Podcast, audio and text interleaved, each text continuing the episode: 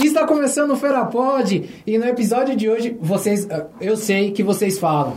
Diego, Rodrigo e Alan, vocês estão gordos. Vocês estão gordos. Por isso, a gente trouxe a maior referência dessa cidade para dar uma dica pra gente. À minha frente, nossa querida Doutora Geralda. Ah. Doutora Geralda, sua câmera, Obrigada. dê um alô pro pessoal. Obrigada, boa noite, pessoal. Prazer enorme estar com esse pessoal, com essa galera do bem, uma energia pra cima. É um prazer estar aqui. Espero que vocês gostem do nosso bate-papo.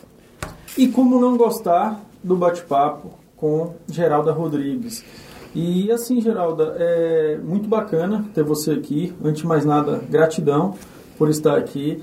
Digamos que eu já fui seu é, paciente. paciente, mas não fui um dos melhores pacientes. E é justamente isso que a gente vai conversar aqui.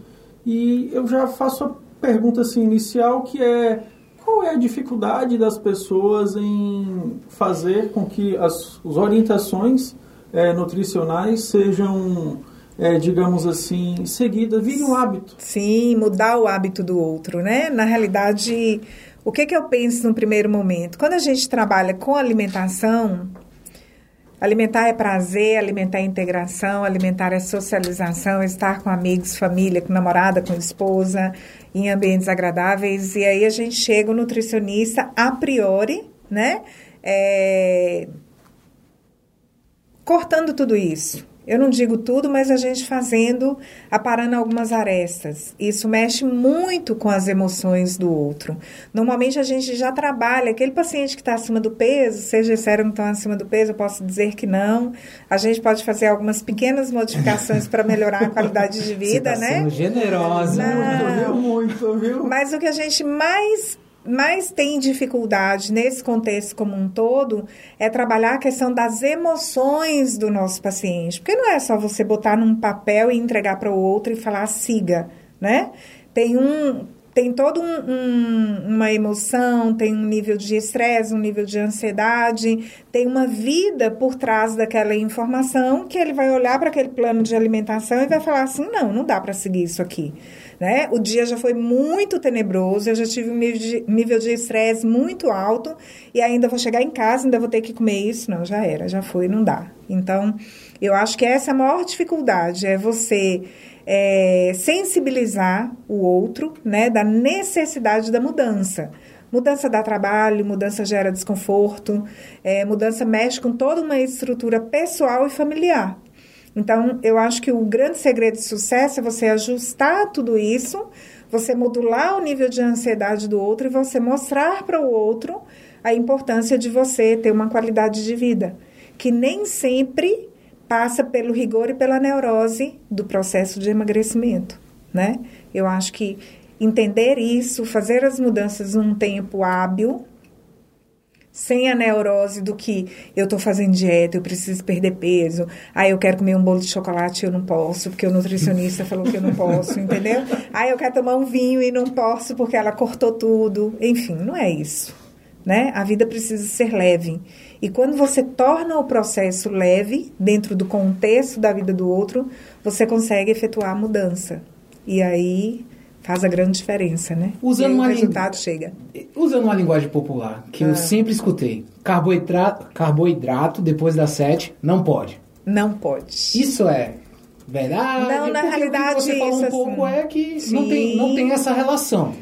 Não, não existe essa relação de cortar tudo, seu, pelo que eu entendi. Porque... Dentro da minha linha, eu vou dentro do que é possível ser feito, buscando o objetivo, mas sem neurose. O que, que eu chamo de sem neurose?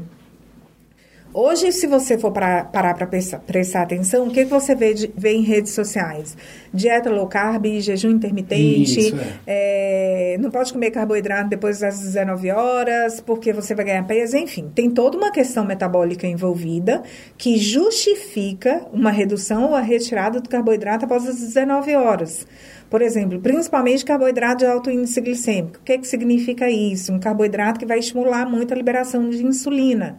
Como é que o processo, a formação da gordura, a lipogênese, que é a formação da gordura acontece no nosso corpo? principalmente não é pela injeção de gordura, é pela injeção do carboidrato. Ou seja, você come um carboidrato, um pão, um macarrão, um arroz, né? É, um refrigerante, um açúcar, um doce. Então, essa glicose que chega no seu sangue, ela vai aumentar e naturalmente vai estimular a insulina, que é o hormônio que coloca essa glicose dentro da célula. No momento que você estimula a insulina e a insulina capta essa glicose e bota dentro da célula, se essa célula tiver com o metabolismo baixo, se essa célula não tiver precisando daquela glicose que está entrando, ela tem dois caminhos lá dentro. Um ela vira gordura e o outro ela é utilizada metabolicamente para fornecer energia. Se o meu metabolismo está baixo, eu não vou utilizá-la para fornecer energia. Então ela vai virar gordura. Se eu estou ingerindo em excesso, porque eu estou ansioso, eu tive uma qualidade de sono ruim, eu acordei cansado, então eu vou ter alteração hormonal que vai justificar uma preferência por carboidrato no final da tarde. Então eu vou ter uma queda de serotonina, que é aquele neurotransmissor que me deixa bem, que me deixa alegre, que me deixa feliz, né? Eu vou ter um aumento de cortisol, que é um hormônio que vai favorecer a síntese de gordura, e eu vou ter um nível de estresse que eu vivi ao longo do dia, porque hoje nós estamos inseridos, né, dentro de uma matriz que vai favorecer esse nível de estresse e ansiedade. Mais de 90% das pessoas são ansiosas e estressadas. Então, eu vou passar um dia ansiosa, eu vou passar um dia estressada, eu vou passar um dia apagando incêndio, eu já acordei cansada, eu já estou fadigada, eu já estou com outros problemas. Chega no final da tarde, minha serotonina sai de cena, né? Então, o que, que vai acontecer? Literalmente fome. Eu vou ter uma fome real, eu vou, ter, eu vou estar com vontade de comer algo.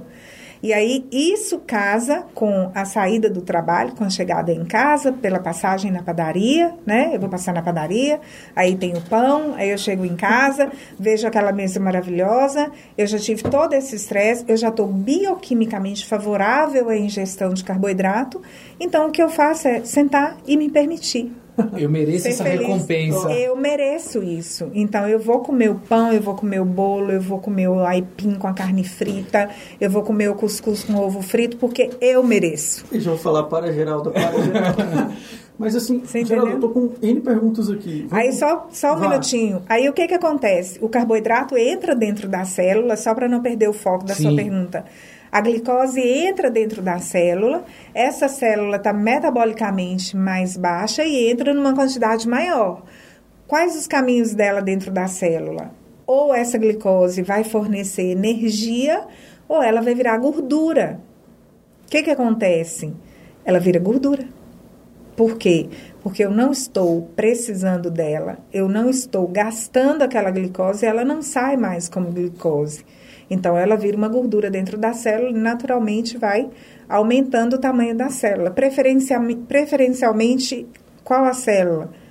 Da região abdominal, né? Então, a, a informação de que carboidrato à noite é ruim, né? Ou não é recomendado, é baseado em cima disso aí tem uma razão de ser, bioquimicamente falando, e tem uma outra razão de ser, emocionalmente falando. Então, a gente tem que ajustar uma linha de equilíbrio entre esses dois campos, porque também não adianta você estar com um paciente extremamente nervoso, extremamente estressado, né, que teve um dia difícil e que ele vai chegar em casa, que está junto com a esposa que ele ama, ou com a namorada que ama, ou com a família, ou com os filhos, num momento que ele vai ter prazer em comer e você fala com ele, não pode. Venha para saladinha. Entendeu?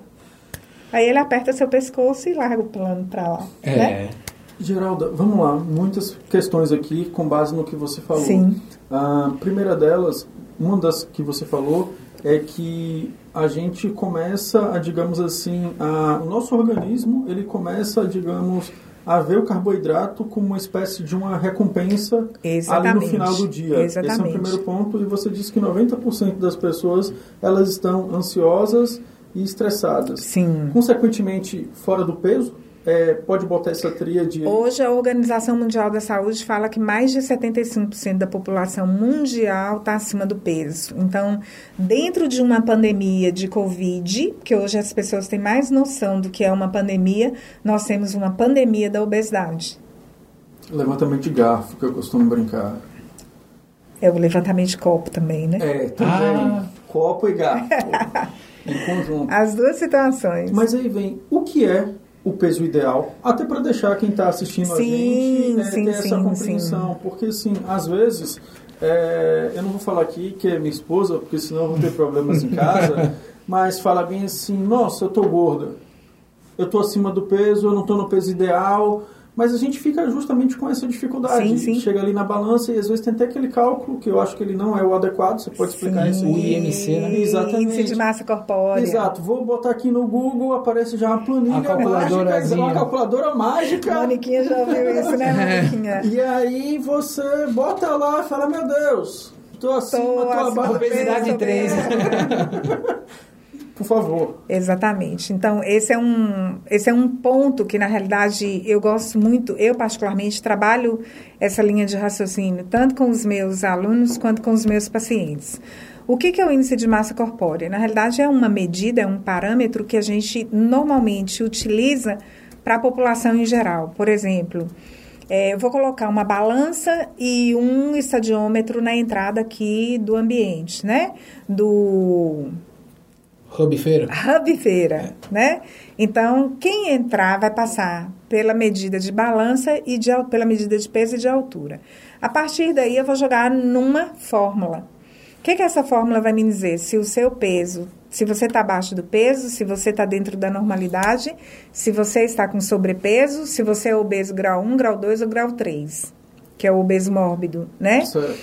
É, se eu pego somente a avaliação de peso e altura, eu posso pegar uma pessoa que está obesa, por exemplo, uma pessoa que tem 1,80m e que está pesando 90 quilos, né? Eu vou encontrar o mesmo padrão para as duas pessoas. Só que uma é um fisiculturista de 90 quilos e a outra é um empresário que está acima do peso um nível de estresse e de ansiedade altíssimo. A relação, a avaliação dos dois é a mesma, mas quem é que está ali com uma qualidade é, de saúde ruim? Quem está acima do peso de verdade? Então, a avaliação da composição corporal e essa relação com o peso ideal, eu particularmente parto de parâmetros é, antropométricos, como uma bioimpedância elétrica, avalia a composição corporal do paciente, porque, por exemplo, um paciente que tem uma massa magra muito alta e muito boa, ele vai ter um peso alto, um número alto na balança, mas a qualidade de composição corporal dele tá legal. Que é diferente de uma pessoa que pode, inclusive, estar num peso ideal, mas com a composição de gordura alto ou alta, então eu vou estar tá falando de uma falsa magra, por é, exemplo. É, esse termo. O Entendeu? falso magro. O falso magro. Ele está no peso legal, ele está no peso ideal, mas a composição corporal não está legal. Ele está com um excesso de gordura corporal, mesmo estando com o peso ideal. Como eu posso ter aquele paciente que tem muita massa muscular, ele está com peso acima do peso considerado ideal, mas ele tem uma massa muscular muito boa, uma massa magra muito boa, então ele não está obeso, né? Como eu posso ter aquele paciente que também está acima do peso e está porque está obeso, porque está com um percentual alto de gordura. Então, eu particularmente gosto muito de partir do parâmetro de quanto de massa magra que tem no corpo do paciente para a gente definir o peso ideal. E aí, a partir desse é, peso e massa magra, você define o percentual de gordura que é estabelecido pelos parâmetros de saúde, considerando faixa etária, por exemplo, aqui para vocês, no máximo 20% de gordura no corpo. Então, se você tem, por exemplo, 80 quilos de massa magra, eu vou acrescentar 20% de gordura ali, esse é o seu peso ideal. Não sei se vocês conseguiram entender meu raciocínio. Sim, deu Mas é mais ou menos isso aí, entendeu? Pegando o gancho do falso magro, é aquela boa e velha Vamos situação do, de vários amigos meus que são sim, magros. Sim. O rosto é chapado sim. e a barriga crescidinha. A é barriguinha é de, de chope, A barriga cerveja. de chope, a barriguinha é. de cerveja. Ó, o diretor tá mostrando a barriguinha dele ali. Ó. É. é. É perigoso. Eu já ouvi inúmeras vezes que pro homem, gordura na região abdominal, abdominal é, é a gordura de perigo. risco, sim. É só pro homem? Não, para o homem e para a mulher também. Homem, É porque, na realidade, é assim, antigamente, o que, que a gente tinha? a gente tinha uma relação que avaliava o risco cardíaco, que avaliava a, a, o percentual de gordura da cintura e do quadril, né? Por que da cintura e do quadril? Porque a gente trabalha com biotipo diferente. A mulher ela tem normalmente o formato de pera, que é uma gordura mais concentrada no quadril, e o homem tem um formato de maçã, que é a gordura mais concentrada na região abdominal. Hoje, o que, que a Sociedade Brasileira de Cardiologia e também a, o Conselho Federal de Nutrição fala a respeito dessa medida de risco? É, a gente só faz a circunferência abdominal, a circunferência de quadril ela já não, já não tem mais essa importância nesse parâmetro de risco para infarto agudo do miocárdio, né? Para acidente vascular cerebral, enfim. É essa gordura abdominal é que vai levar uma resistência periférica insulínica, que vai levar um, que é o que a gente chama de pré-diabetes. Eu usei um termo técnico, mas que vai levar um paciente para um diabetes, que vai levar o paciente para uma hipertensão, que vai levar o paciente para uma síndrome metabólica e que vai levar o paciente para uma patologia instalada. Então, ele ele fica doente. Por isso que a gente fala que obesidade é uma doença. E muitas vezes a pessoa que está acima do peso fala assim: não, eu não sou doente. Eu trabalho, eu bebo, eu saio, eu vou para balada, eu só estou acima do peso, né? Mas obesidade é uma doença sim, porque é um paciente que está todo inflamado. Não é uma inflamação clássica, é uma inflamação que a gente chama de inflamação crônica, porque o tecido adiposo ele vai gerar compostos, vai gerar citocinas no nosso corpo, que são sinalizadores de inflamação. Então, um paciente obeso é um paciente inflamado crônico. E a inflamação é uma doença que vai gerar outras doenças, que é uma porta aberta para outras patologias, para outros problemas de saúde. Então, por isso que é importante essa noção de que tem algo errado e que precisa recuar para você ter mais qualidade de vida. Nós temos uma genética que é, nos coloca numa condição de viver mais de 100 anos. Por que, que as pessoas hoje que vivem mais de 100 anos são consideradas longevas? se essa, se esse é o caminho que deveria ser seguido por todos. Por que, que a gente tem uma expectativa de vida média de 75 anos e não de 100 anos? Tem algo errado nessa história. Nós somos uma máquina. Você pode ser uma Ferrari que esteja saindo da concessionária, uma Ferrari zero. Mas se você bota um combustível ruim aí, ela vai dar problema. E nós somos uma máquina. Que tipo de combustível que eu estou colocando nessa máquina? o combustível é o alimento? É o alimento. Com certeza. Mas ele está atrelado, conforme você já disse anteriormente, às emoções. Sim, porque eu sou uma máquina que pensa hum. e raciocina. Então, mesmo sabendo que eu preciso comer uma salada à noite, por exemplo, eu vou optar por um pão ou vou optar por um, uma outra fonte de carboidrato, um biscoito, um bolo, uma raiz, entendeu? Então, assim, eu sei, muitas pessoas que estão nos escutando talvez se identifiquem nesse momento. É, essas pessoas sabem de verdade o que precisa fazer.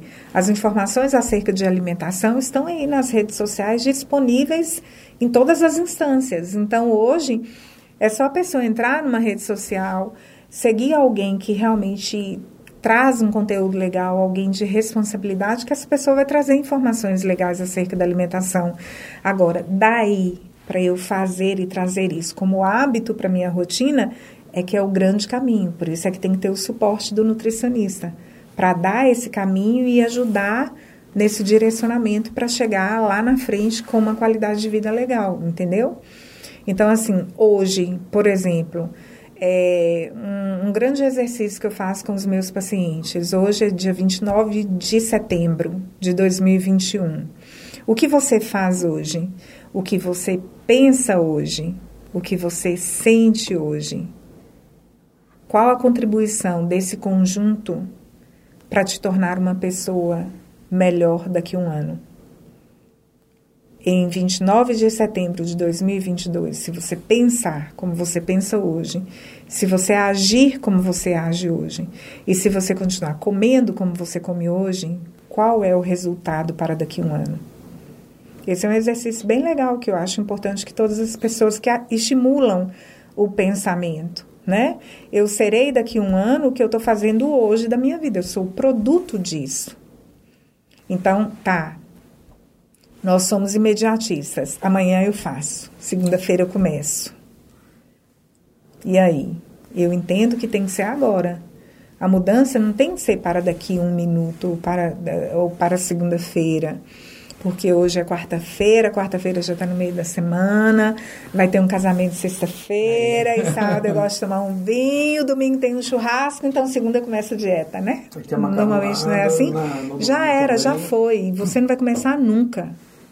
Você pode começar de segunda-feira de manhã até meio-dia. Na parte da tarde, caiu serotonina, cortisol alterado, sono ruim, nível de estresse, nível de fadiga. Você fala, não, hoje eu preciso de um pão, é preciso de um carboidrato. carboidrato. Exatamente. E aí... Ô, Diego, é... rapidinho. Eu quero, eu quero muito pegar esse gancho, porque a gente... A gente estava conversando um pouco antes e você tinha falado algumas coisas que deu alguns gatilhos em mim. E agora eu quero trazer uma história um pouco contrária. Sim. Eu já cheguei a pesar 115 quilos. Eu era muito grande na época da faculdade. Aí eu parei, Parabéns, já de cara. Parei na, na casa dos 92. Sim. Só que eu não estava satisfeito. E eu sempre fui atleta. Sim. Joguei na, no time da escola, no time da faculdade e tal.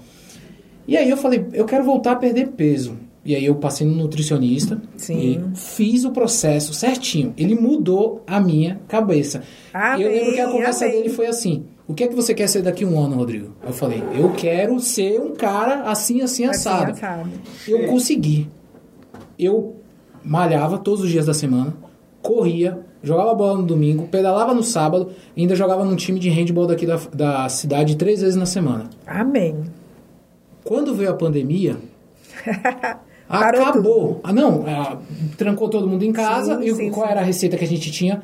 Tô estressado, Vou comer. iFood, iFood, iFood, sim, iFood, sim, meu sim. corpo, meu corpo foi perdendo, foi perdendo, foi perdendo. Quando as, academi as academias voltaram, não tinha mais vontade. E eu não consigo, e eu sei como é. Eu parece que eu entendo qual é a mentalidade que eu tinha naquela época. Olha, eu preciso fazer isso. Eu tenho que agir dessa forma. Eu tenho que entender que quando a minha energia cair no fim do dia, não é para eu ficar, ah, eu, vou, eu, mereço esse doce, eu mereço esse pão, eu mereço isso.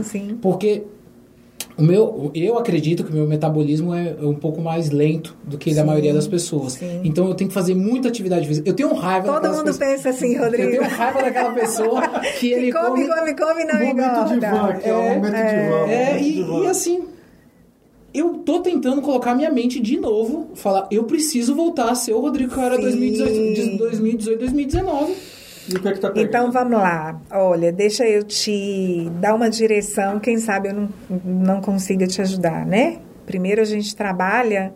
É, eu, eu, eu, particularmente, eu gosto muito de explicar, tanto para o meu aluno quanto para o meu paciente, porque eu acho que o que sensibiliza a mudança é o entendimento. Não é você dar o bolo pronto, é você ajudá-lo a pensar e trazê-lo para você, né? O que, que a gente precisa? A natureza, de uma forma geral, o universo, de uma forma geral, e nós estamos inseridos nesse contexto, nós sempre vamos buscar o caminho do menor esforço, que é o caminho que a gente vai gastar menos energia, ok? Então, como é que seu cérebro funciona hoje? Falando de uma forma bem geral. O caminho do menor esforço é o caminho que menos gasta energia, que é o ficar parado e é comer. Concorda comigo? Com Isso certeza. é preservar a espécie. Que maravilha! Isso é preservar a espécie. Nós precisávamos dessa informação lá na pré-história, para que a gente pudesse sobreviver. Senão a gente não sobreviveria. Então eu tinha que identificar os caminhos para chegar no alimento, para chegar no peixe, para chegar na caça, onde eu conseguiria oferta de combustível sem gastar muita energia. Só que lá atrás a gente movimentava muito, então o tempo inteiro. O tempo todo, então eu não tinha como reservar tanta energia, né? À medida que o tempo foi passando, a gente foi conseguindo acumular. E na pandemia, mais ainda pelo nível de, de, de ansiedade, pela facilidade de compra do alimento, eu não preciso mais tanto ir até o alimento, o alimento vem até mim. Então, o seu cérebro, o nosso cérebro, de uma forma geral, para ele favorecer essa mudança de hábito, ele precisa de sair do caminho do menor esforço e estabelecer uma nova conexão. a conexão do retorno para a atividade física, a conexão da alimentação saudável hoje para você, ela tá o caminho do maior esforço novamente. Então, hoje você está buscando o caminho do menor esforço, que é ficar em casa e comer, certo? Esse caminho aqui, o cérebro vai resistir para seguir. Como é que a gente faz para mudar essa informação? Eu tenho que fazer isso aqui novamente, ó. Que foi o que você fez lá com o profissional de nutrição.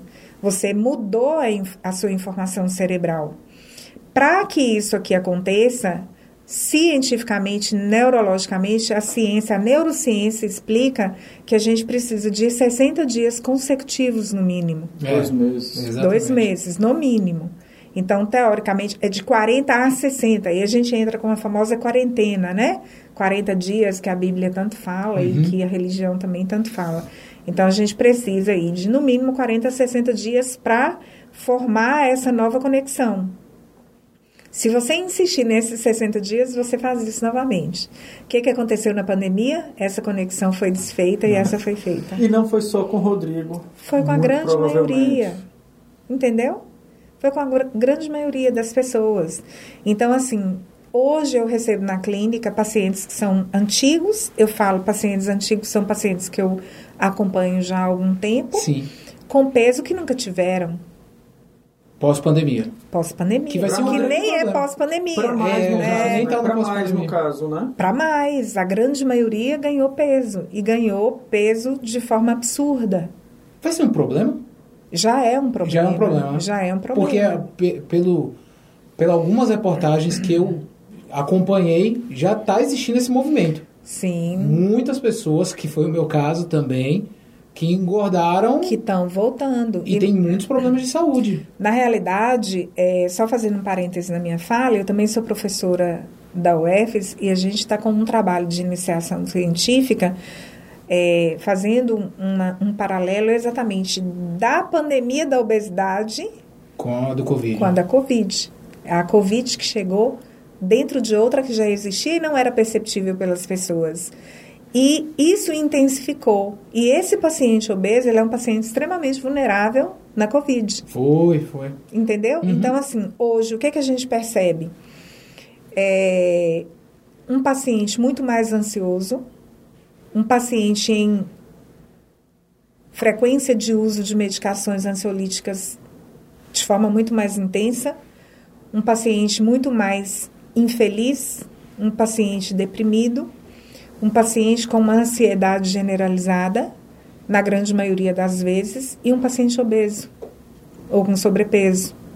Então, teoricamente, as emoções, que foi o que eu trouxe para vocês, conversei com vocês lá atrás, né? Sim. O que que acontece? A gente vai absorver uma informação, a gente está recebendo uma informação. Essa informação, que nesse caso foi potencialmente negativa, que é o isolamento social, a dificuldade da Covid, o número de mortes, a questão hoje da política econômica social que está acontecendo aí, né? Então, é como se nós tivéssemos totalmente desamparados no processo.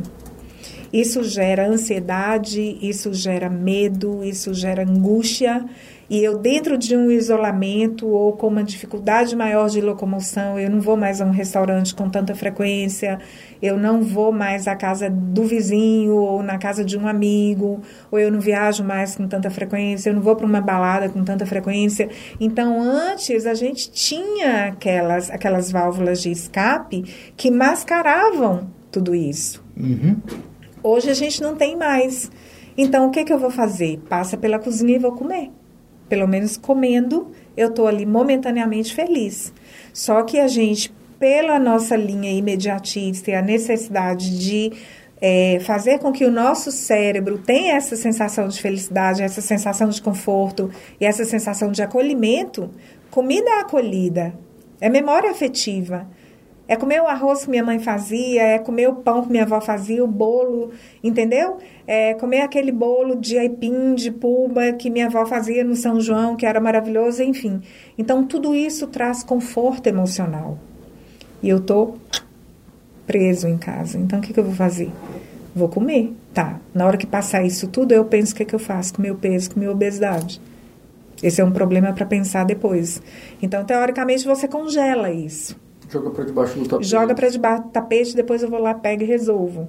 Só que a gente não consegue, a pessoa não consegue dimensionar o quanto isso está trazendo de problema para a sua realidade atual. Então, na hora que a pessoa assusta, o problema já está instalado, muitas vezes vira uma bomba relógio e agrava a situação né? Traz outros problemas emocionais, outros problemas afetivos, outros problemas de saúde que diminuem potencialmente sua qualidade de vida, tá? Eu vou ser mais ansiosa, eu vou estar mais triste, eu vou ter uma qualidade de sono ruim, eu vou ter insônia, eu mesmo não tendo insônia, eu vou ter um sono que é, é interrompido, né? Eu não vou ter um sono de qualidade, eu vou acordar no outro dia com a sensação de que um trator passou em cima de mim, eu vou estar cansada, eu vou estar fadigada, vou abrir meu olho vou falar, não, não vou levantar, né? Bom dia, dia não, bom dia ninguém, me deixa aqui na cama que eu não vou levantar. Então tem tudo isso, você já levanta com um comprometimento emocional grande, você sai de casa porque você botou para o relógio para despertar, você botou lá no soneca, você foi mais um pouquinho e você tá tão fadigado e tão cansado resultado que você não tem tempo para levantar, para fazer uma oração, para fazer uma meditação, para tomar um bom café, para tomar um banho, para dar bom dia para a vida e para de verdade começar o dia. Então você já começa saindo de casa sem café, tomando um café dentro do carro, leva um em pé, em pé leva um biscoito, um Nossa, pit stop, é. entendeu? Leva um suco de caixinha, toma pelo trânsito afora, chega no trabalho já estressado, não tem tempo de comer direito, não no come, não almoça no horário, come na rua, não hidrata de forma adequada, não toma água de forma adequada. Chega no final do dia, você praticamente não alimentou de forma correta, então você não nutriu o seu corpo em nenhum momento, nem do nutriente que você precisa, nem do acolhimento que você que precisa. Aula, né? E quer que a Ferrari funcione. E quer que a Ferrari funcione para a vida inteira. Chega no final do dia, você bota um combustível de péssima qualidade, vai dormir cheio de carboidrato, a glicose lá no topo, formando gordura, impedindo que os hormônios noturnos sejam liberados. Um café, então né? você não vai ter reposição de energia, você não vai ter reposição hormonal, você não vai ter liberação de hormônios noturnos. Isso não recarrega sua bateria.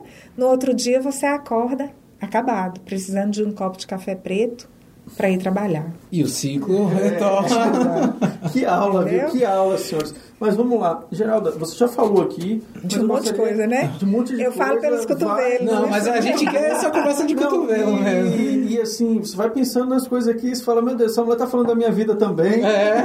Eu tô me sentindo aqui um pouco é, num divã também, Sim. por conta dessa realidade que todos nós estamos vivendo. Mas eu gostaria que você deixasse muito claro que eu lembro que uma vez que eu tive contigo, enquanto ah, paciente, é, você falou dessa importância e aquilo me marcou muito. Sim. E eu gostaria que você falasse aqui que é o Foi seguinte, uma fala que pousou no seu coração, foi, então. Foi, é, a importância do sono para ah, todos nós. que maravilha. Pelo menos de sono eu não tenho problema. Porque... Ou pensa que não tem problema. E a importância... Aí eu lanço o desafio. Ou pensa que não tem problema. E aí a questão, a importância do sono e de dormir à noite. Porque tem essa sim, questão também. Sim, que eu lembro sim, que você falou sim. sobre isso. É, pra porque mim... eu na minha fase de é, o workaholic, não, workaholic, é, praticamente não dormia. E Diego, não dormia à noite. Diego, você sabe qual é o maior problema da humanidade hoje dentro da minha, dentro da minha avaliação? Se você me permite uma avaliação minha, aí você bota lá embaixo. Ó, Geralda. É... é o corte que a gente vai fazer depois e divulgar nas redes sociais. Olha, falar. qual é a minha, a minha grande avaliação hoje? Dentro, dentro de todo esse tempo, eu tenho 16 anos que eu clinico, que trabalho com paciente, que trabalho com docência, enfim. O que, que eu interpreto hoje? E depois, se vocês quiserem, eu posso até explicar. O grande mal da humanidade é porque nós desaprendemos a dormir, nós desaprendemos de ir ao banheiro, evacuar, e nós desaprendemos de respirar de forma adequada. Eu posso te dizer, com grande chance de acerto, se eu colocar meu paciente para dormir bem, se eu colocá-lo para ir ao banheiro diariamente, todos os dias, evacuar com qualidade, e se eu ensinar o meu paciente a respirar, eu não preciso mudar o hábito alimentar dele, não. Ele por si só já muda. E eu mudo totalmente a qualidade de vida dele. Você falou três coisas simples. Totalmente. Mas que a gente chega ficou em silêncio. Todo mundo ficou em silêncio, do, né? Do não, fiquei em silêncio pensando. Não necessariamente por ser simples é fácil. E aí eu fiquei na, na questão assim, quando você disse da questão de desaprendermos a... Dormir, a evacuar e, a, e a respirar. respirar. a respirar. Isso é meu. Avaliação okay. minha. E eu trabalho isso em 100% dos meus pacientes, porque eu vejo isso em 100% e, dos e meus pacientes. E quando você consegue fazer o paciente entrar nessa, nessa rotina... Nesse ciclo... Ele Melhora? muda totalmente. Porque, aí me permita, Diego. Aí às vezes o paciente chega fechar. sem promoção, viu, Rodrigo? Certo. Ele chega às vezes Mas e fala assim, fazer. doutora, a melhor coisa que eu fiz foi. A melhor coisa da minha vida que eu fiz foi vir aqui. Por quê? É um bem-estar tão grande que o paciente sente com mudanças tão simples na rotina que ele muda para a vida inteira. Porque eu falo assim, como é que você é, efetiva um processo de mudança quando ele sente na pele o bem-estar? É a única coisa que vai fazê-lo de verdade é, fidelizar a mudança. É quando ele sente bem no processo. E o, o, segredo é esse, não é tirar a comida do paciente. Já ficou lá no século passado. Fazer dieta já foi. Entendeu? É você mudar a rotina, você equilibrar a alimentação do paciente. É lógico e óbvio que a alimentação e o combustível é fundamental, mas se você não muda a rotina dele, ele não se adequa ao melhor plano de alimentação que você pode prescrever para ele. Ele não fideliza. Só então fechar vai esse ponto. Rodrigo, Feche. uma forma assim, de forma muito sucinta. O que é dormir bem, o que é evacuar bem, o que é respirar bem. Vamos lá. E nunca vai ser sucinto. Nunca mas, vai. por Eu favor. vou tentar ser o mais rápida possível, mais breve, É porque, tem mais aqui no gatilho aqui. isso dá coisas. muita coisa para poder falar. Então, eu vou tentar ser breve e explicar as três coisas. Se a gente para para pensar na pré-história, o que, que nós tínhamos lá na pré-história? Um ciclo, um relógio que rodava 12 horas claro, 12 horas escuro. Exato. Beleza? Uhum. Que horas são aí? Ah, 8 e 24. A gente já 24. estava dormindo. Ah, ah. na Hoje roça isso era nas assim. 6 horas já estava Exatamente. dormindo. Nas 18 já Hoje isso dormindo. não é possível. Então, nós mudamos um relógio biológico pela Luz. própria natureza, exatamente. Nós mudamos um relógio de 12 horas claro para pelo menos 18 horas claro. Enfim. O que, que acontece conosco? Quando a gente estava nas cavernas, a gente tinha o sol que entrava na caverna, batia na minha retina, que é ultra mega sensível. Então, o sol tem uma- um raio numa frequência de onda que bate na minha retina e fala assim: acorde, que é dia. Eu acordava, ligava meu mecanismo de fuga ou luta, saía da caverna para poder caçar e comer, etc. E ao final do dia, quando o sol saía novamente de cena, voltava para a caverna. O que, que a gente tem hoje? A luz artificial, o computador, a televisão, o celular. Na cama. Todos esses eletrônicos e a luz têm a mesma frequência, de onda desse raio de sol que atravessa a minha retina e fala ainda é dia. Por isso é que a gente ainda está aqui e ninguém está com sono. Pelo menos. Eu tô um pouquinho já. É? É, porque é o que eu ia falar, doutor. Tem uma piada aqui que toda vez que eles falam comigo, da 9 horas da noite, eles jogam bem assim no grupo. Querem falar comigo. Rodrigo já está dormindo. Rodrigo, você está acordado? É, E geralmente não. sim. Porque eu já durmo. Eu já estou dormindo. Eu durmo Que muito bom, cedo. mas você é um em muitos que ah, eu tenho sono de bebê, eu durmo com... Se eu pudesse, eu dormia às 7 horas da noite. Mas Amém, 7 horas da noite eu não amém. Eu não, Não pode por conta do trabalho. Estamos aqui gravando. Exatamente. Então você já tem um sinalizador bom que é dormir cedo. Aí o que que a gente o que que o que que acontece conosco? Hoje a gente precisa de completar, por exemplo, quatro ciclos de sono ao longo da noite. Cada ciclo dura uma hora e meia. Então, entre aspas, seis horas de sono já seria suficiente para isso. Então, cada ciclo vai ter os estágios que vão me colocar no N1, N2, sono REM, sono profundo. E isso vai liberar hormônio no meu organismo, que vai recarregar minha bateria, que vai me desintoxicar, que vai ajudar na troca celular, etc. e tal. Para isso, nós temos é, sete glândulas no nosso corpo que vão estar em equilíbrio e uma das glândulas que é a que coordena todo esse trabalho, que é a pineal, vai, vai liberar um hormônio que é a melatonina.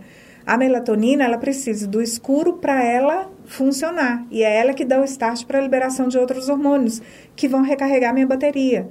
Então, se eu vou dormir tarde e se eu durmo com luz no ambiente, se eu durmo com a frequência do celular do meu lado, se eu durmo com a televisão ligada, então tudo isso vai diminuir a frequência da liberação do hormônio da melatonina, vai fazer com que o meu sono seja leve, não vai me deixar entrar em sono profundo e não vai liberar os hormônios que eu preciso, como, por exemplo, testosterona e GH. Então, eu vou acordar no outro dia com minha bateria totalmente arriada, sem recarga. Por quê? Porque eu não favoreci uma qualidade de sono. Quando a minha bateria não é recarregada à noite, todas as minhas outras glândulas endócrinas que deveriam estar aptas para o funcionamento ao longo do dia vão ficar comprometidas. O que, que eu vou ter? Aí eu tenho que liberar durante o dia serotonina, que é o neurotransmissor do prazer, da alegria, da felicidade e que controla o meu apetite. A serotonina ela é liberada de manhã. Na hora que eu abro o olho, ela vira para mim e fala assim: Olha que dia maravilhoso, levanta para você trabalhar.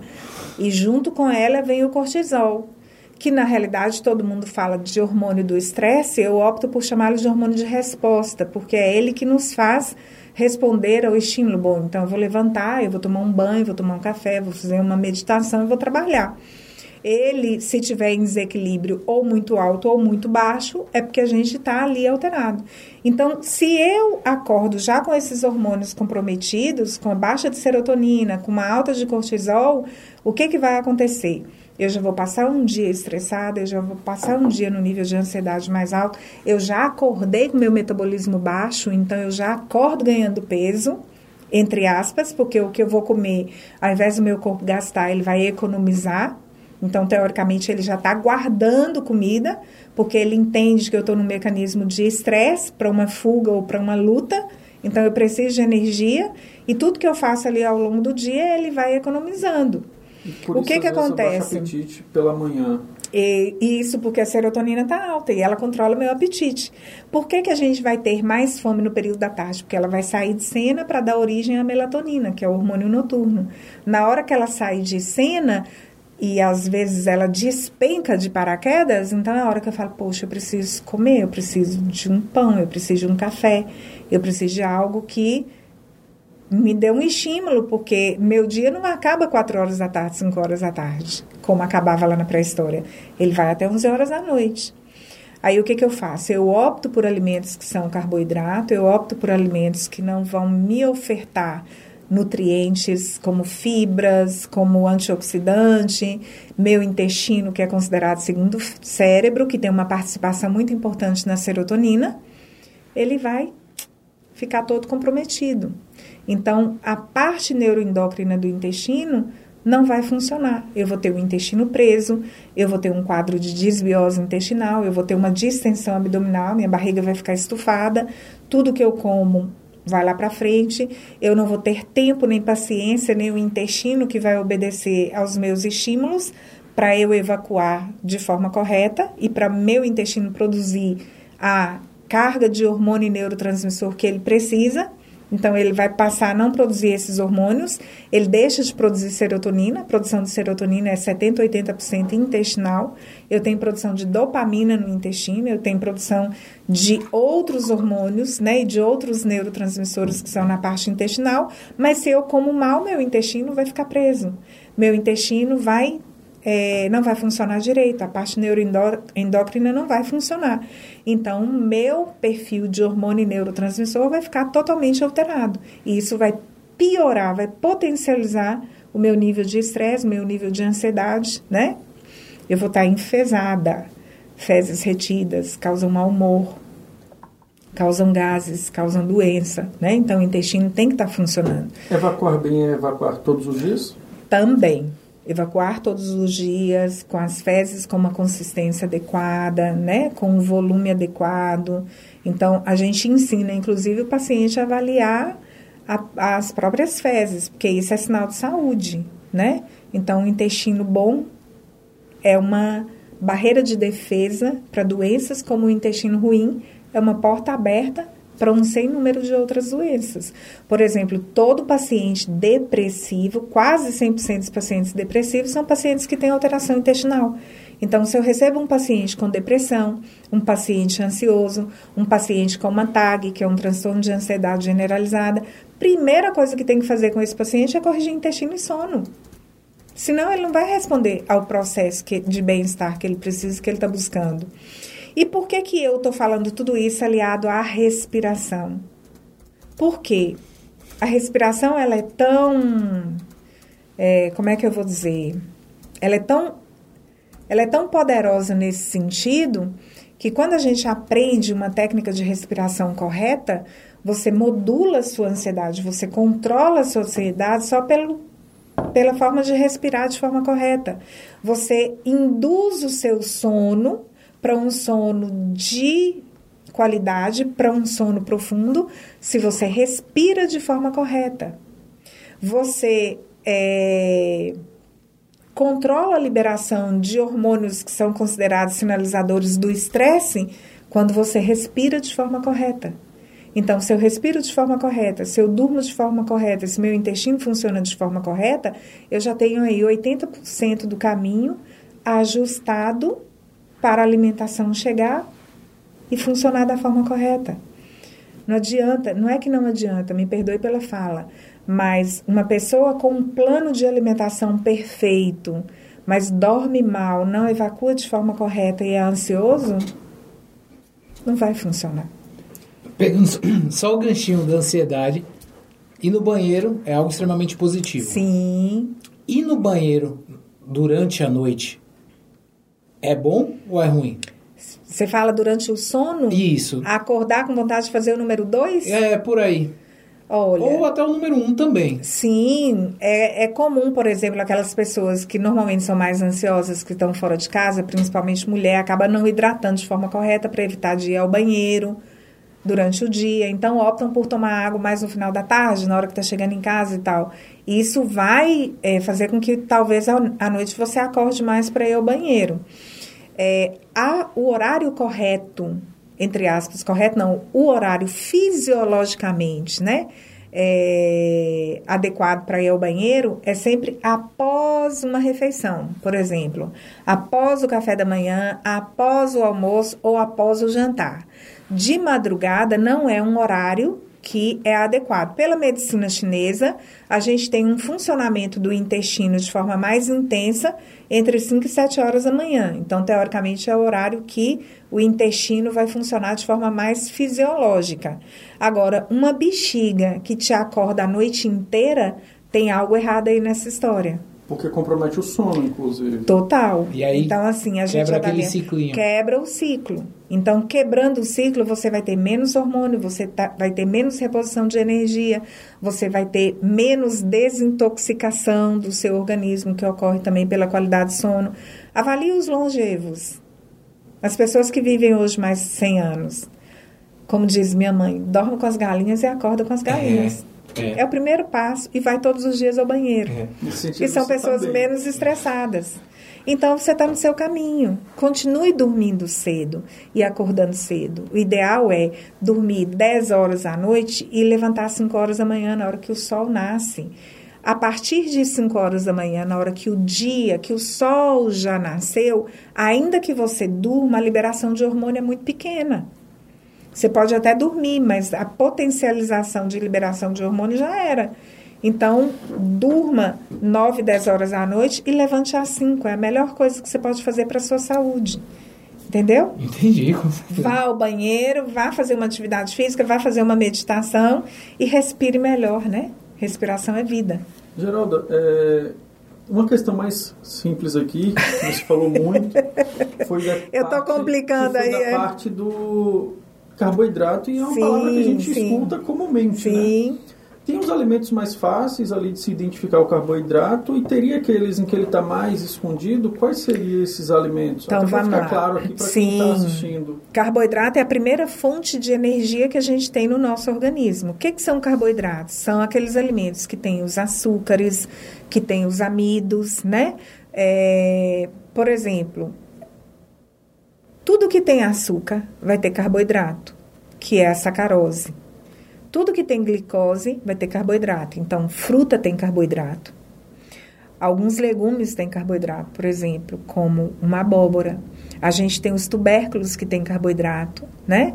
Como batata, aipim, inhame. Aí a gente tem os produtos alimentícios, que, é, que são fontes de carboidrato. O pão, que é feito da farinha de trigo. O macarrão, que é feito da farinha de trigo. A gente tem o arroz, que é um cereal. A gente tem... É, enfim, as bolachas, os biscoitos. tudo. É, todo mundo fala assim, ah, então se vai tirar carboidrato, eu vou comer o quê? Não é tirar carboidrato, é controlar a ingestão do carboidrato, porque nós precisamos do carboidrato. Se eu tirar carboidrato da sua refeição e fazer uma dieta que, por exemplo, hoje está muito em moda e que particularmente eu, eu, eu, eu, Geralda Dias Rodrigues, eu não oriento a nível de clínica, que é a famosa dieta cetogênica, você vai zerar o, o carboidrato é, da vida seria? do paciente. O cetogênico é zero você carboidrato. Você zera carboidrato. Então, você vai é, trazer uma alimentação voltada muito para a injeção de gordura e para a injeção de proteína, que é o que as pessoas hoje estão fazendo de forma aleatória, Isso seguindo orientações. Muitas, muitas. Assim. Sim, você vai ter uma sobrecarga no organismo da função renal, da função hepática. Você vai produzir muitos corpos cetônicos, que é o objetivo da dieta, esse corpo cetônico alto, ele vai favorecer uma queima de gordura maior. Sim, se eu não tenho combustível, que é o carboidrato, eu preciso utilizar energia de outra fonte. Você vai forçar o motor, digamos e assim. A corpos cetônicos altera o pH sanguíneo, acidifica o pH sanguíneo todas as doenças e os processos inflamatórios, inclusive o câncer, acontecem em ambientes ácidos. Então você estava favorecendo o seu organismo para uma doença. Ah, mas a dieta cetogênica era usada ou é usada ainda? Sim, em hospital, em situações muito delicadas, porque o aumento do nível de corpos cetônicos na corrente sanguínea, ele também pode ser inibidor de, por exemplo, uma convulsão.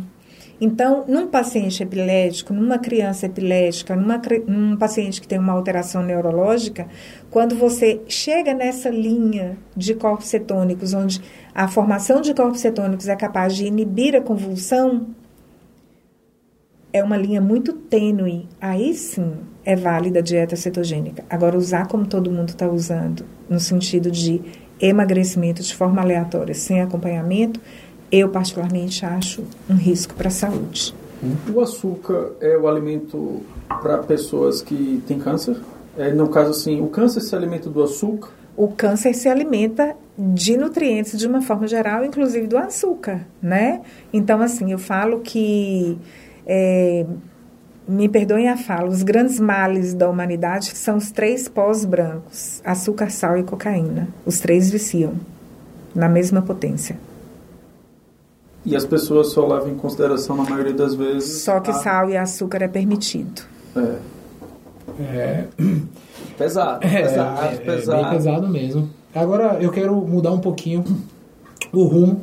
É, a gente falou muito de relações humanas no processo da alimentação, que são Sim. sentimentos que a gente começa a construir. E eu vejo inúmeras situações que seriam: eu tô dentro de um relacionamento. Essa pergunta acho que é bem comum. Ah, é bem comum. Aí termina o relacionamento, a pessoa simplesmente. Ou perde peso ou engorda. Ou, exatamente. Eu vejo um grande número de pessoas perdendo peso, entrando na academia, teoricamente ficando mais feliz, porque está na academia, está ganhando um shape. Ou é para ganhar visibilidade. É, mas é claro, se ele está de, se voltou ao mercado, entendeu? Volta a se Voltou para a pista. É, quantas pessoas devem ir na sua clínica depois de um fim de relacionamento? Sim, inúmeras. Então, terminar um relacionamento é bom ou é ruim? ou depende?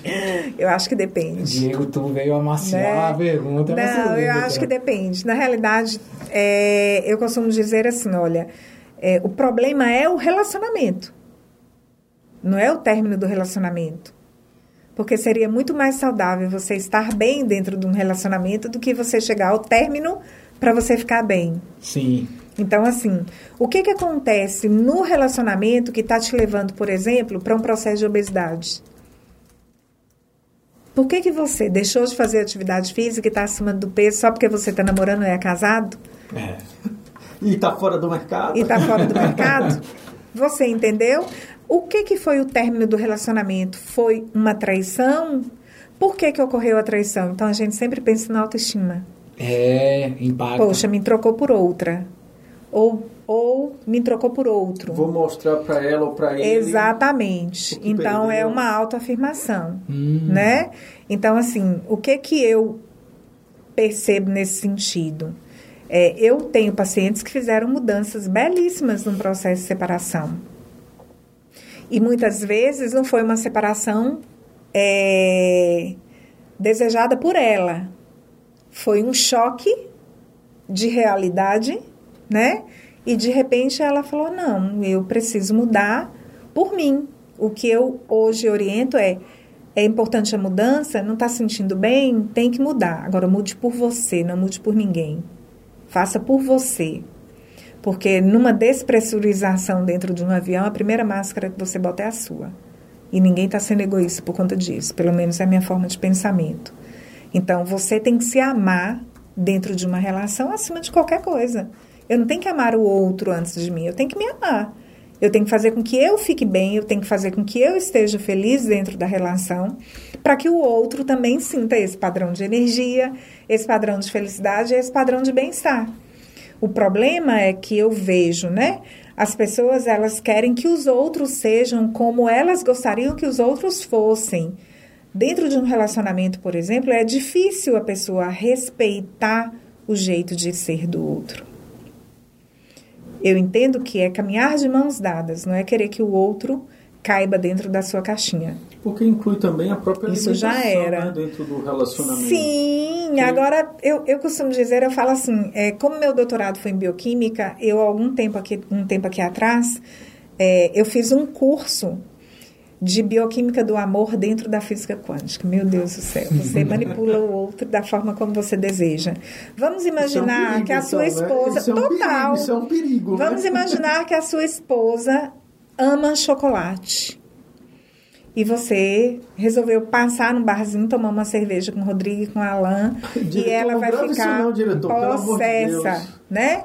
Aí você chega em casa, nove e meia da noite, dez horas da noite, ela tá possessa. Ela vai começar a falar, você tira um chocolate do bolso e fala assim, amor, que eu trouxe para você.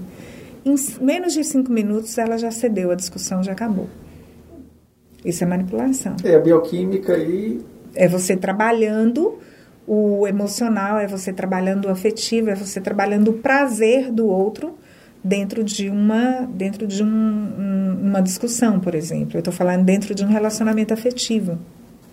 Entendeu? E às vezes isso é a depender inconsciente. Total. Ela vai falar um bocado, mas ela vai parar de falar para ela comer o chocolate. e aí a é pergunta, é então, o chocolate acalma? Não especificamente o chocolate. Porque Nesse caso, eu trouxe alimento. qualquer alimento que ah. tivesse esse valor afetivo. Pode ser um entendeu? churrasquinho, pode ah, ser ela ama um churrasquinho de tal local, da esquina de não sei onde. Ele vai terminar de tomar cerveja, vai passar lá, pegar o churrasquinho, pegar o acarajé e vai levar para ela. Quando gente, chegar não façam isso, gente. Olha, não eu lembrei, isso. tipo assim, olha, poxa, ele saiu para tomar cerveja, mas ele lembrou de mim. né? Então você acalma o outro, você teoricamente desperta no outro a liberação de neurotransmissor. Aí, é isso que o alimento faz. Então, consequentemente, você abaixa a liberação de neurotransmissores que são sinalizadores do estresse e você aumenta a liberação de neurotransmissor que vai trazer prazer, felicidade, bem-estar, né? Então, assim, a coisa muda totalmente. Pode até rolar um namoro mais tarde. Né? De uma briga vira algo positivo. Vira algo positivo. Então a gente pode dizer que os chocolates estão fazendo uma boa, uma boa propaganda, né? Porque ganha de disparado para acalmar as mulheres. Né? o chocolate por causa da preferência, né? Chocolate tem duas questões aí que são muito importantes, que a gente tem que avaliar bioquimicamente. Chocolate é fonte de um aminoácido que é o triptofano. O triptofano ele é precursor da serotonina que é o neurotransmissor que acalma, que traz prazer e felicidade, e ao mesmo tempo ele tem açúcar também, que é o doce, que vai favorecer a entrada desse triptofano a nível de sistema nervoso central. Então, eu preciso do açúcar para que esse triptofano entre e, ao mesmo tempo, eu tenho o triptofano no próprio alimento. Então, você come o chocolate, dá um sorriso de orelha a orelha, porque você comeu o chocolate, né? É prazeroso. os tipos do chocolate É, também, né? Com não mais é açúcar, só preferência, é bioquímica mesmo. Como tem aquelas pessoas que optam por um carboidrato na forma do sal. Ou seja, eu não quero comer uma torta de chocolate, eu prefiro comer um sanduíche ou uma É, pizza. conheço pessoas que são assim. Mas é carboidrato. Só que a, a oferta que está diferente. Então, ao invés de uma serotonina, por exemplo, você vai estimular a liberação de uma dopamina. Você estimula um outro neurotransmissor também que dá prazer, mas por um outro caminho. Como a pessoa também pode querer uma pizza e depois comer um chocolate. Aí é o combo peso pesado. Peso pesado. É overdose calórica. Ah, Não, a overdose calórica, eu, por a gente estar aqui no contexto da Bahia, eu costumo dizer, e saber se isso é verdade ou não, que a verdadeira bomba baiana, o acarajé com uma Coca-Cola do lado, e aí você tem esse mix perfeito. Sim. Aproximadamente quantas calorias? Quantas... Depende, mas isso gira aí em torno de 700, 800 quilocalorias. Que é muito Um acarajé, porque tem muita gordura. noturna. E a gordura potencializa esse valor calórico, né? E tem ainda a Coca-Cola. Quanto de Coca-Cola? Você vai tomar o quê? Uma latinha, vamos botar assim por baixo. É, eu não posso te precisar agora porque o acarajé vai variar de tamanho, mas é algo em torno disso aí, mais ou menos. 600, 700 quilocalorias, em média. Ou mais um pouquinho, depende já do que tá está colocando lá. Caminhando para o final. caminhando para o final, O papo tá maravilhoso, Ai, mas durava a duas tem é... as, as crianças para, para verificar, para olhar, para tomar conta. Meus bebês Os peludos. bebês É. peludos, esse é o nome, os bebês peludos. Mas, por favor, nos diga quantos litros de água beber durante o dia. Ah, porque isso é ótimo. algo Água assim é que você vida. fala bem assim, não, às vezes é lá um litro e meio, às vezes é dois, às vezes é três. Não, é água de é acordo vida. com o peso. É de acordo com o peso. Então, o que, que a gente faz? É, todas as medidas a nível de embalagem, de rotulagem de alimento, considera um adulto de 70 quilos, né? Com uma dieta média de 2 mil quilocalo- quilocalorias. Todas as embalagens que vocês Sim. visualizarem vai estar lá assim. Qual a recomendação de líquido ao longo do dia? De 30 a 50 ml por quilo de peso. Então, você vai pegar o peso da pessoa e vai estabelecer um padrão entre, entre 30 a 50 ml. Se eu multiplico 30 ml vezes uma pessoa de 70 quilos, 3 vezes 7, 21. Então, daí é que saiu a média de 2 litros de água dia. Água. Água. Porque líquido, mas aí a pessoa fica Isso. é Aí, o que suco? que normalmente eu oriento para a pessoa?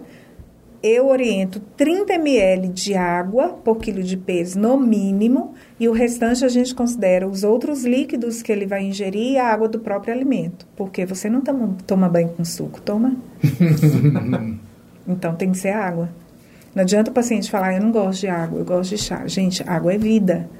Água é funcionamento, nosso meio é aquoso, as reações metabólicas ocorrem na água. Quem não gosta de tomar água vai estar com o metabolismo mais le- mais lento e vai ter facilidade de ganhar peso. O intestino vai estar ruim, porque o intestino, as fezes precisam estar hidratadas para você ter o estímulo da evacuação. Então, quem não toma água vai ter uma dificuldade maior para o processo de evacuação, vai estar menos hidratado. Para as mulheres, vai ter mais celulite, mais gordura localizada, mais acne, mais tudo de ruim, que a gente não gosta. Pegou então, pesado água é. Água é vida, galera. água. Água é vida. E Então, é só fazer o cálculo aí. Quando a gente conversa aqui, a receita ela é muito simples, né? Teoricamente falando. É dormir bem, até já gravei, evacuar bem, respirar, E respirar bem. E beber água. Bom Beber água. combustível, bons alimentos E beber água, pronto, fechou. A, a receita aí Vai do- viver da por mais de 100 longevidade. anos. Vai viver por mais de 100 anos. Não dá nem pra aquela pessoa que não gosta de ir pra academia reclamar. Sim. Porque eh, nesses cinco... É, mas a atividade física É é, essencial, com né? Ela é essencial, mas, mas ela, ela entra também nessa qualidade de vida, mas eu falo assim, o- quando eu falei da atividade do sono, do intestino e da respiração, é porque, no meu entendimento, esses são aspectos que são cruciais para diminuir a qualidade de vida do paciente. E todos os meus pacientes, 100% deles que têm algum problema, tem dois ou os três fatores desses alterados. Nunca ele chega com todos ajustados. Geralda, e como a gente está num podcast que fala sobre Feira de Santana, gostaria que você fizesse a respondesse essa questão que é a seguinte: por que Feira de Santana e o que é que te fez ah. beber a água de feira? a água de Feira de Santana e ficar em Feira de Santana. Santana. Caí de paraquedas em Feira de Santana em 2005. Sou de Minas, né? É, sou mineira, na realidade hoje eu sou baianeira, né? Eu falo que eu já sou mineira misturada com a Bahia. Então, eu amo Feira de Santana. Cheguei em Feira de Santana em 2005, fui muito bem acolhida, muito bem recebida. Tenho um carinho enorme por Feira de Santana, um carinho enorme pelos feirenses. Eu falo que eu amo Minas, mas eu amo a Bahia. Já tive é, desejo de ir embora por outros motivos, mas Deus não quis. E estou aqui, pretendo ficar aqui ainda por um longo período de tempo, até quando Deus quiser de verdade. Então, vim para a Feira de Santana em função de, do, de um casamento. Meu ex-marido passou num concurso em Feira de Santana. Na época a gente tinha terminado o doutorado, né? Tanto eu quanto ele. Ele passou num concurso, veio embora para Feira de Santana e eu, puf, caí de paraquedas. Quando eu cheguei em Feira de Santana, eu tive a oportunidade de coordenar o primeiro curso de nutrição de Feira de Santana. Que inclusive Moniquinha foi minha aluna, né, Moniquinha? É... E daí começou a minha história com Feira de Santana. Na realidade, é, depois do casamento não deu certo, mas eu continuei em Feira de Santana. Então, assim, eu vejo Feira de Santana como uma terra de pessoas maravilhosas, tenho um carinho muito grande por Feira de Santana. A energia desse lugar é diferenciada, né? É uma, eu falo que a Bahia, de uma forma geral, é uma terra abençoada por Deus. É uma terra energeticamente diferente. E eu acho que é isso que me mantém aqui. É esse sol, esse ar, essa água maravilhosa, né? As praias maravilhosas, essa energia de vida. O baiano tem uma leveza na rotina. Tem algumas questões que a gente, né? Mas isso tem em todo lugar. Mas existe uma leveza aqui em Feira de Santana para viver que eu acho que é isso que a gente busca apesar dos pesares, né? É, apesar de tudo, eu acho que é, quando a gente coloca na balança o, a qualidade de vida, a qualidade de trabalho, a facilidade de você estar no, no seu trabalho e chegar em casa muito rapidamente para um almoço, para alguma outra coisa, você não, não ter o estresse desse trânsito de uma, do, de uma capital, por exemplo. É, enfim, você conhecer pessoas nesse sentido, né? É extremamente gratificante. E é isso que eu vejo que torna a vida melhor e mais bonita. Então, por isso é que eu amo a Bahia.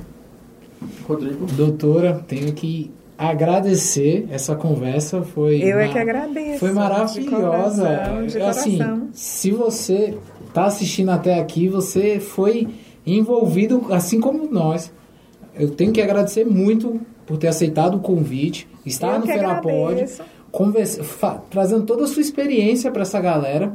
E são coisas assim que às vezes a gente não para para pensar como dormir bem, ir no banheiro bem, é, respirar, bem, respirar bem, beber água melhor, Sim, mais uma água. Gravei a receita.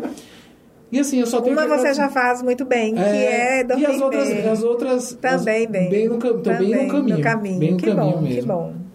Muito obrigado, doutor. Eu que agradeço Muito obrigado de coração. Mesmo. Né? Tudo de bom para vocês, sucesso. Suas palavras, Geralda, aqui no final. É... A câmera é sua. Quem está nos assistindo, por favor. O palco é meu. O palco na, é seu. Na realidade, assim, é agradecer-lhes pelo convite, pela oportunidade de estar aqui. Agradecer a quem esteve aí do outro lado, que ficou até agora conosco, né?